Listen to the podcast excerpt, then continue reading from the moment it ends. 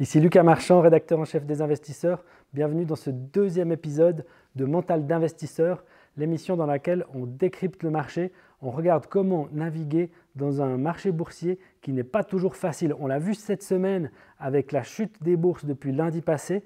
Le marché, les bourses américaines, les bourses européennes ont perdu plus de 10%.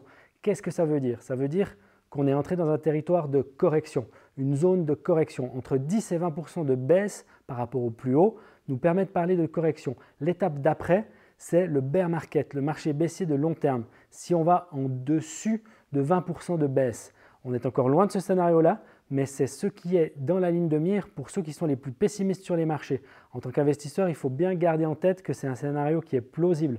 Il y a pas mal de raisons à ça. On n'y est pas encore, il ne faut pas considérer que c'est plié, mais c'est quelque chose qui peut arriver. Donc je vous donne aujourd'hui le scénario pessimiste. On a vu que les entreprises chinoises ces dernières semaines ont dû ralentir, elles ont dû fermer complètement dans certains cas. Euh, Apple a déclaré qu'ils n'allaient pas atteindre tous leurs objectifs financiers. Ils vont être suivis par plein d'autres entreprises, ça on le sait déjà. Donc on a vu que le ralentissement chinois s'impacte sur l'économie mondiale. Aujourd'hui, la Chine est en train de rouvrir ses entreprises. Dans le Wuhan, on voit que les entreprises se remettent à produire et à expédier. Ce n'est pas encore totalement le cas, 100% de la capacité n'est pas en place. Pourtant, on voit qu'il y a déjà une reprise économique en Chine. Ce n'est pas le cas en Europe où on est sur un scénario de ralentissement. On voit qu'avec l'explosion du virus, coronavirus, avec l'explosion, en fait, l'arrivée d'une pandémie véritablement, on voit qu'en Chine, l'inquiétude, euh, en Chine, aux États-Unis, l'inquiétude monte, en Europe, l'inquiétude monte aussi. Il n'y a plus quasiment de pays occidental qui n'est pas touché par le virus. Ça fait que le tourisme est en chute libre, euh, de nombreuses entreprises doivent ralentir, les carnets de commandes se vident, tout ce qui est attrait au déplacement est ralenti, les événements sont annulés dans certains cas. On a vu que la Suisse interdit les réunions de plus de 1000 personnes. En France, c'est 5000 personnes. On a même vu certaines régions dans lesquelles il est interdit de se réunir à plus de 50 personnes. Donc c'est quelque chose vraiment de, très puissant qui est en train d'arriver et qui va impacter l'économie de façon très forte. Et donc forcément, on arrive là dans un scénario de peur sur les marchés. On va vraiment surveiller ce niveau de peur cette semaine et on va faire très attention euh, aux valorisations des entreprises parce qu'on sait que malgré la baisse qu'on vient d'avoir, il y a toujours une valorisation qui est élevée et que donc une chute plus importante des bourses est possible. Il ne faut pas non plus être trop pessimiste, c'est simplement quelque chose qu'il s'agit de surveiller. Donc aujourd'hui, je vais encore vous donner les choses à surveiller de près pour suivre les marchés et essayer un petit peu d'anticiper, de sentir ce qui va se passer dans les prochains jours. L'enjeu de cette semaine, donc la semaine de la peur, c'est de savoir s'il va y avoir un rebond sur les marchés. Euh, j'enregistre cette vidéo aujourd'hui lundi. Les, marchés ont ouvert euh, en Europe et on a vu que notamment le CAC 40, mais à peu près toutes les, les bourses européennes ont tenté un rebond. Ce rebond est en train de s'essouffler.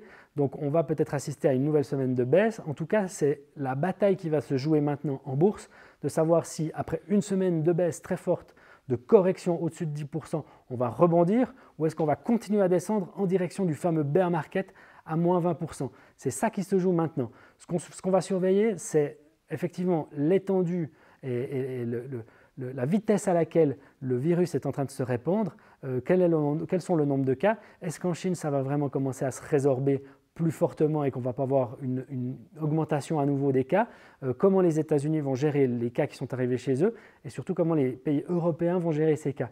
On, voit qu'il faut bien suivre les décisions qui sont prises au niveau politique parce qu'elles impactent réellement l'économie. D'un côté, on va voir les, mesures d'aide des gouvernements qui vont permettre peut-être d'aider les entreprises à passer ce, cap du virus et à rester à flot, euh, ou en tout cas à ne pas avoir trop de dégâts pendant cette période. D'un autre côté, on va aussi voir que le gouvernement peut intervenir pour interdire des manifestations, limiter des déplacements, et là, il va avoir plutôt un effet négatif sur les prix. Donc on observe bien ça. On regarde aussi ce que font les banques centrales. La Banque du Japon a déjà annoncé qu'ils étaient prêts à intervenir sur les marchés si la situation se détériorait. Même chose pour la Banque, fédérale des États-Unis. Et même chose probablement bientôt en Europe, bien qu'il y ait une marge de manœuvre qui est beaucoup moins grande. En tout cas, euh, les différentes banques centrales sont très conscientes du problème, elles n'ont pas tout pouvoir, elles ne peuvent pas sauver complètement la situation. Euh, le virus va continuer à impacter l'économie quoi qu'il arrive, mais une intervention des banques centrales pourrait aider les marchés à repartir vers le haut. C'est en tout cas ce qu'on va regarder.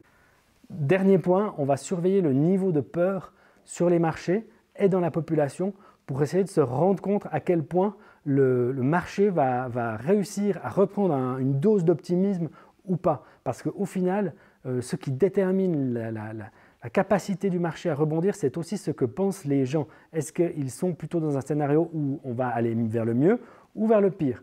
En tout cas, moi, je vais suivre ça de près. J'espère que vous aussi, vous allez regarder ça. On se retrouve la semaine prochaine pour un nouvel épisode de Mental d'investisseur. À bientôt.